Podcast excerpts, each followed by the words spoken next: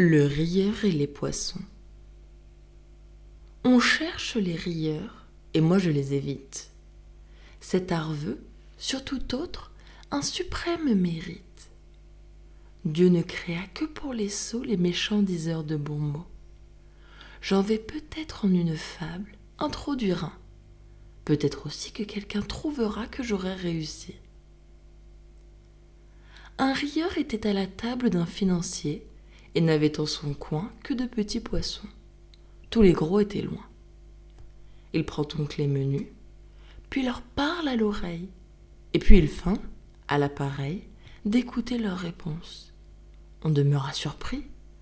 Cela suspendit les esprits. Le rieur alors, d'un ton sage, dit qu'il craignait qu'un sien ami pour les grandes Indes parties n'eût depuis un an fait naufrage. Il s'en informait donc à ce menu frétin. Mais tous lui répondaient qu'il n'était pas d'un âge à savoir au vrai son destin. Les gros en sauraient davantage. N'en puis-je donc, messieurs, un gros interroger De dire si la compagnie prit goût à sa plaisanterie, j'en doute.